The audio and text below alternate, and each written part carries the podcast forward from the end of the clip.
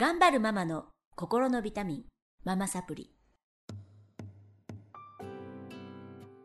皆さんこんにちは。ママサプリの時間です。この番組は上海から世界へ聞くだけでママが元気になるママサプリをお届けしてまいります。えー今日はスタジオの方に今講座終わりたてほやほやの、えー思春期ママたちにお集まりいただいてます。バチバチバチバチ。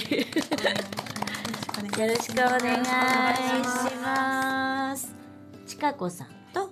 よしこさんとなおみさん。で、ちょっと思春期談義みたいなのをしていきたいと思うんですが、あのママサプリあのずっとねママたちのお悩みを、まあ、前半の方は前半っていうか昔 昔というか、えーママサプリ始まった当初はお悩み相談みたいにしてたんですけどやっぱり思春期のママたちのお悩みって多くて、えーやらなきゃなと思ってたところ講座でねすごい集まったのであのご協力いただきまして今日になりましたので、まあ、思春期のママでお悩み抱えてる人たくさんいらっしゃると思うのでちょっとお話ししていきたいと思います。えーまずよしこさんのお悩みからどうぞ。はい、はい。えっ、と私の悩みは、はい今目下息子とはい2人の息子がいるんですけど、5年生と1年生で、えっと悩みそうです、まあ、バトルになることですよね、うんうんうんやっぱりそれが私の中ではゲームとあと携帯ですね。うーん。でなんか日本にいるんだったらなんか外に出れる機会もあるし、うん。友達の家に勝手に自分で行くっていう機会もあるけれども、うん。やっぱりこの上海に来るともうどうしても制限されるし、うん。で自分の都合で子供を送っていけないっていうのもあるし、その中でこうお互いがいねストレスたまる中なんかもうテレビとか携帯とかゲーム機に走ってしまうんですけど、うん。私の中でその携帯とかメディアに対する何か知らない変な負のイメージがあって、はいはい。でその負負のイメージっていうのはなんかこう、まあ、目が悪くなったり、うん。であの運動しなくなる。もしかしたらすごいハマっちゃって依存になっちゃうかもしれないとか、うん。そういうのがこうよぎるんですよねその、はい手を出した瞬間に、でうん。それが長く続くともうふつふつふつふつもう自分の中からこれが大きくなってって、うん。で決めた時間にやめないと私がガーッとこういっちゃって。うん。怒ってでももううん。これもうちょっと待って、あとちょっとだからっていうのが繰り返すんですよ。でそのどうして時間通りにやめられないんだと。でもう決めたルールを私はすごく守ってほしいと思ってるからうん。もうすごくやめるまでうるさく言ったりとかするしで言い方もきついしうん。でその中で息子がすごい反発してきてもう睨んできたりとか。ううんん、うるさいなみたいな感じでねしまいにはそれなんか隠れてちょっとやるようにもなっていやエスカレートしてるなっていう感は自分の中ではあるんですけどただそのメディアに対するそれを緩めちゃいけないっていう何かこう決めたルールは守るっていうのを、私の中で多分そう強い意志みたいのがあってそれを貫き通そうというなんかやっぱり一貫性じゃないですけど、はい。子供に教えたいっていうのもあるし、うん。一回決めたことを最後までやるっていうの。うん。でルールをあの変えたい時には、まあ、あの京子さんにあの講座してもらった時にお互いの意見を言って相手に、うんあのもう子供に意見を出させて子供が言うそそのルールを尊重して決めていくんですけどやっぱり私が思うようにっていうかそのルール通りにはできないからやっぱバトルになるんですよね。今どういうルール？うちは、えー、と基本的にあの前は週末だけだったんですけど、それだんだん緩くしてって、うん。で緩くなったのも今、えー今落ち着いてるっていうか今現在のルールは毎日あの宿題が終わった後は30うん。分でで30分か でも前はうん。週末にあの1時間だったんですけど、はい。週末にあの平日もやりたいっていうからじゃあ週末の時間を減らして平日に回しましょうっていう感じにしてで平日毎日やりたいって。で息子が言ってきたのはそうやって強くもう平日週末にしかできないから俺はもっとやりたくなるんだって。言ってだから平日もやりたいって言って、だったらまあそうか分かった。じゃあ平日もやれるようにするけどその代わりじゃあ週末する時間をちょっと短くして平日に回していってって、だから平日は基本的に30分で。であのあとは、えーでも友達と一緒に遊びたい日があるから、うん。火曜日、まあまあ、あの学校が早帰りの日。うん。に火曜日はもう持ち出してそれの時はあの無制限でやったりとかはします、まあ、帰ってくる時間待ち合わせの時間までにはか戻ってくるっていう。うんでそういうルールにしていてなおかつ、うん。あの寝る時間が最近遅くなったのでもう寝る時間も守ってほしいから私厳しいのかなと思うんですけどあの寝る2人が決めた寝る時間までに自分の支度とか全部終わらしてベッドにつついつかなかったら罰がつくんですよ。その罰が 1週間でうんうん。3回ついたら週末はなくなるんですよ。すごいね。で2回までは OK ですけれどうも3回ついたらうん。罰になるんですよ、なるほど、うん、前はもっと厳しかったんですけどそれでも緩くなったんですけど。は。い。えっとおいくつですえ上が小5で下が小1で特にまあ小5の子供があの結構一番やりたい時ですねね。そうだと思うんですよ。で4年生今までゲーム機私がそうだからゲーム機なしにしてたんですけど上海に来るのをきっかけに小学校4年生から初めて人生初自分のゲーム機をゲットしたんですね。で、まあ、そこからね最初は1日15分だったんですけど、うん。まあ、週末の15分からだんだんだんだんと時間は多くなってるんですけども、そうなんですよね。でそういう、まあ、息子とのバトルがあって、まあ、でもそういう私の厳しいルールももとにやってるし私が言ってるのは目がすごい悪くなったんですよ上海に来て。もうコンタクトをつけないといけないぐらい、うん。もう0.2とか4とかまで落ちてうん。でそれもすごい心配でだから私がそれを常に心配してるっていうのは息子には伝えてて息子も分かってはいるけどやっぱりでもゲームは楽しいしうん。途中で止めるのは本当やに辛いみたいね辛いみたいで。で今もあの同い年の友達とオンラインで自分の家にいるけどもそのうん同じ家にはいないけれどうんも場所にないけどオンラインでつながってイヤホンつけて喋りながらやってるんですよ。なるほど。そうなんです。よもうそのぐらいのところにまで行って。そのぐらいの どうですかちかこさん。ゲームの話は難しいね。そうですね、ううんちも小5で初めてゲーム機を与えて、はい。それまで我慢をさせてて、はい。うんで、えーと小5で日本に一度帰国した時を機にあのゲーム機持たせたらもう本当それこそ猿状態になってしまって、もうスポンジが水を吸収するかのごとくね。約束なんかもうしたっけみたいな感じになっちゃって、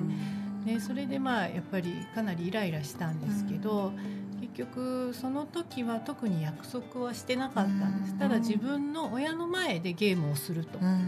あのインターネットも見てもいいけど、まあ、もちろんあの録はいろいろかけてますけど、フィルターかけてますけど、まあ、あの友達と遊ぶんだったらいいよということで割と放任的なところから始まって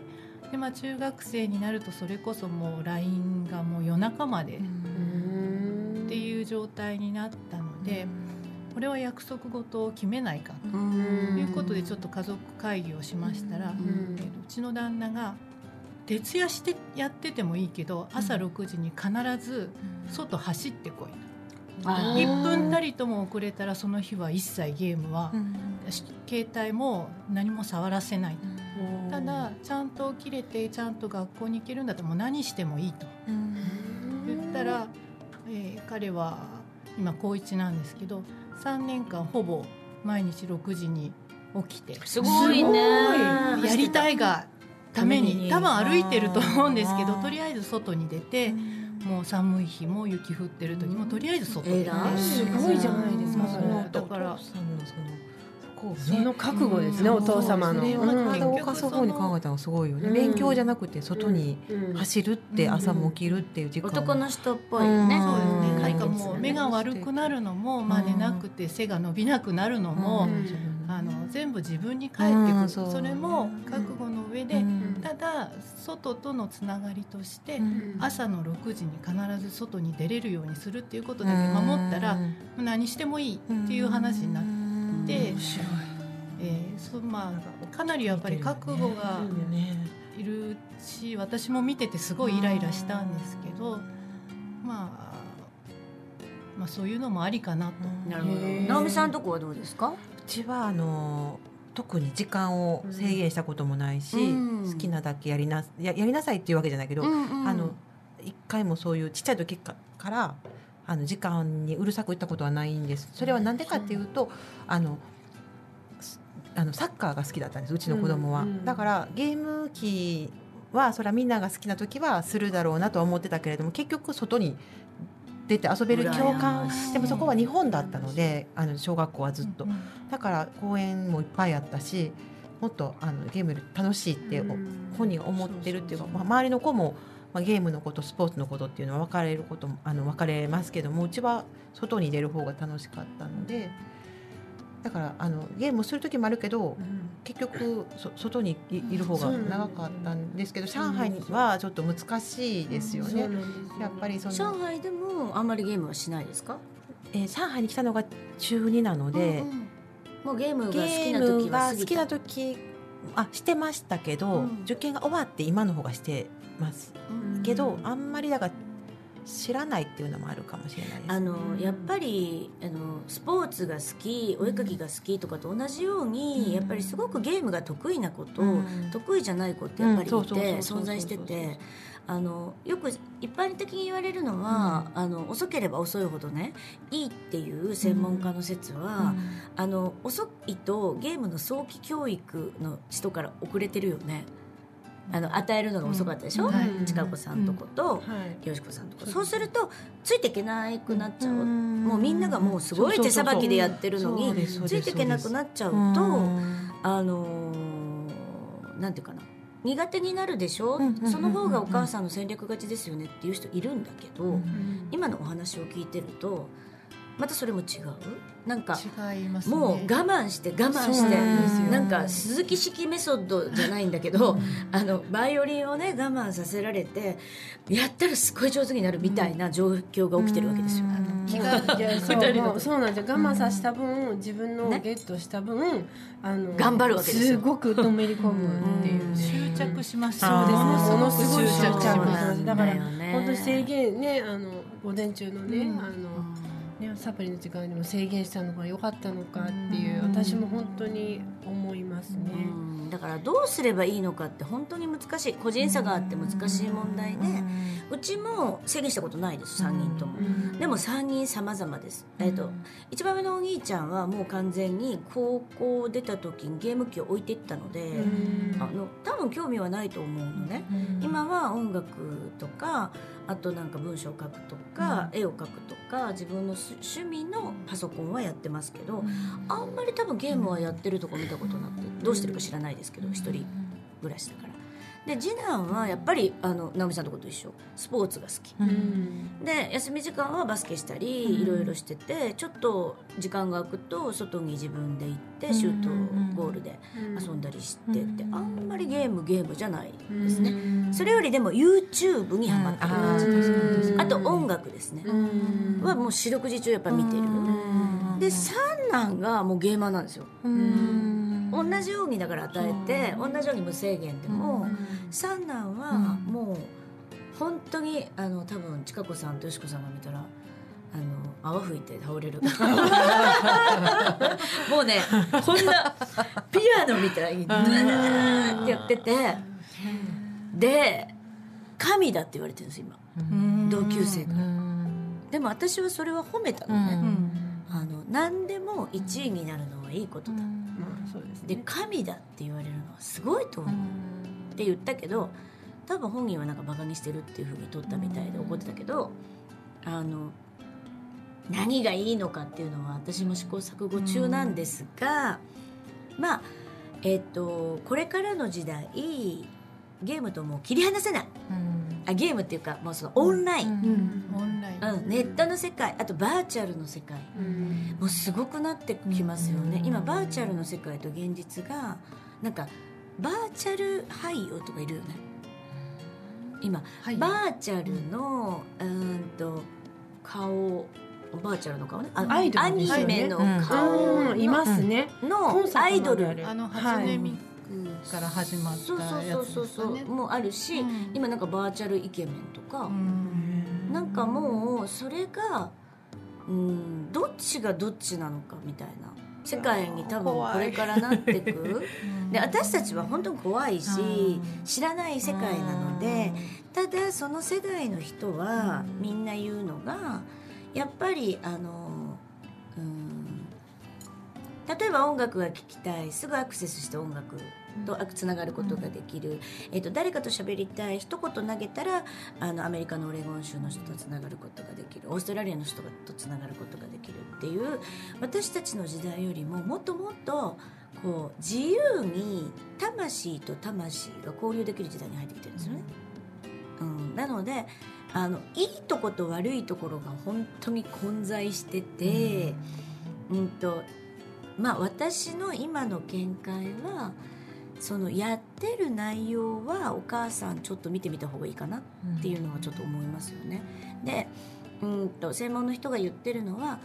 バーチャルとアナログのこの、えっと、現実世界をつなぐようなゲームつなぐような YouTube とかだと OK、このバーチャル界でとどまるようなことはうんとあとバーチャル界だけのことあとは、えーと、繰り返しの作業、まあ、あれもでも脳にいいって言われる説もあるからもう本当によくわからないんですけどパズドラとかね、あの暇つぶしみたいなものもこう脳の刺激になってなんか認知症に使われたり今してますよね、パズドラ、うん、だからそれも脳の回路とかシナプスがつながっていいっていう説もあるし、まあ、よくわかんないんですが、あのー例えばロールプレイングゲームとかで自分の世界が広がったりバーチャルリアリティで知らないね、あの世界に飛び込んでいけたり、それを実体験できたりすることって脳にとっては現実と、えー、想像の区別ってつかないんですよ。脳って。だから私がいつもママサプリで言っている潜在意識に経験値をいっぱい増やした方がいいです。そうするとえっと、その人の経験値が豊富になり、何か新しい出来事に遭遇した時に勘が鋭くなりますよ。で、えーと、直感だとか自分のワクワクだとかひらめきみたいなものがに従って生きた方がすごく幸せに生きれるのでね、うん、理屈より。そういう子が出来上がるんですがバーチャル世界と行き来してる方が経験値が豊かになるっていう説もある。だって区別ができないから。だから殺人で直美ちゃんとこの。息子さんが 殺人の殺人殺人というかなんかその犯罪者になって警察に追われるっていう、そうそう、そういうのはやっぱりややってほしくないって昔の感覚だから私は。多分それはあると思いますよ、殺すとかね死ぬとかね。なんかよくそう事件になっててそのバーチャルの世界から抜け出せなくて、こう人をねバーってするっていう事件よあるじゃないですか、ニュースとかで、はい、その見るとそこに繋がっちゃうからす。ぐ私も繋がっちゃいます、だからこんあのそそうなってほしくないっていうのがあるからすごいそういうゲームやってると、うん、で直美さんがねあの私メッセージで言ったんですよね。はい、うちは今それをなんか初めてずっとサッカーのゲームばっかりだったんですけど、うんうん、あのそういうあの犯罪者に自分がなってこう警察に追われるっていうゲームを今やってるんですけどそれを初めて見てもう娘ももう目目が丸になってもうずっとみんな っていう空気だったんですけどそれをどうしても私はやめてほしくてでもなんか息子はもう必死にもう熱中してしまって、でその時にちょっとこうもうやりすぎだなって思って息子にあのこの主人公があなたに見えるっていうことで、うん、そういうことを話すとそう今まで何かを止める時はもうすごい感情的にわーって怒ってたんですけど、うん、あの京子さんのそのママサプリを教えてもらった私目線っていうことをこう考えてあの、まあ、怒るというか諭すというかそういう感じで言うとあのすぐにあすぐにっていうか初めてあそんなことが嫌だったんや、ま、あお母さんそれが嫌だったんやなっていうのであの納得してくれて、あのゲームをあのやめたので、うんうんうん、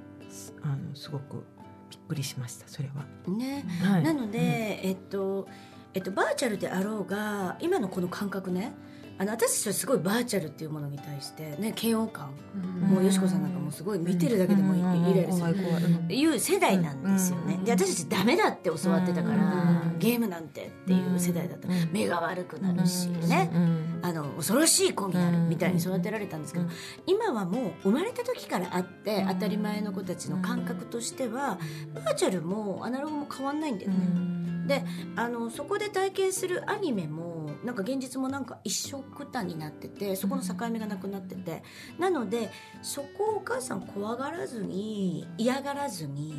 えっと、さっきの直美さん。直美さんはなんで画面で見てたのかな？テレビで。してたんですよね。だからそれはリビングのテレビでやってたから、すごい見えるしね。見えるし、何時間やんねんって思うぐらいこうんう独占して。なので一緒にやってみたらいいです、えっと、横について。結構ほとんどのお母さんがゲームにの画面を見たことがない。何をやってるのか知らない、えっと、一般なんかなんていうかな。全般的に悪いと決めつけてるから、見てみて例えばすごい面白そうだったら「何これ面白いね」って言ってあげたらいいし怖かったら素直に「怖い」って言ってあげたらいいし心配って言ってあげたらいいしそこに子どもの意見って多分絶対返ってくるのでそこでちょっと話すあのいい機会だと思うんですよね。なんかさっきの直美さんみたいに私こういうの犯罪者に見えて怖いわそういう風になるんじゃないかと思って怖いって言ったら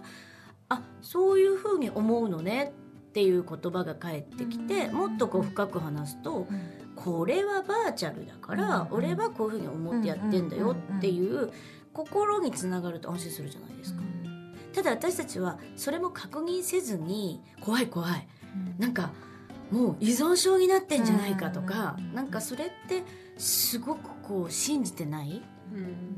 で信じてないとやっぱり子供は反発しますよね。そうですね。怒ってくるだけ怒ってきてうん。全然分かろうとしてないってなっちゃうんであのいつの世もねあの囲碁将棋とかももともとは遊びでお母さんお父さんからすごいそんなのしょうもない遊びやめなさいって言われてたことが今頭を使う囲碁将棋やっててダメだっていうお父さんお母さんいないでしょ、やってほしいぐらい。でしょ？うん。あんなのなんか昔はそんなことで遊ぶのやめなさいって言われてたし、あるいはあー例えば何があるかな。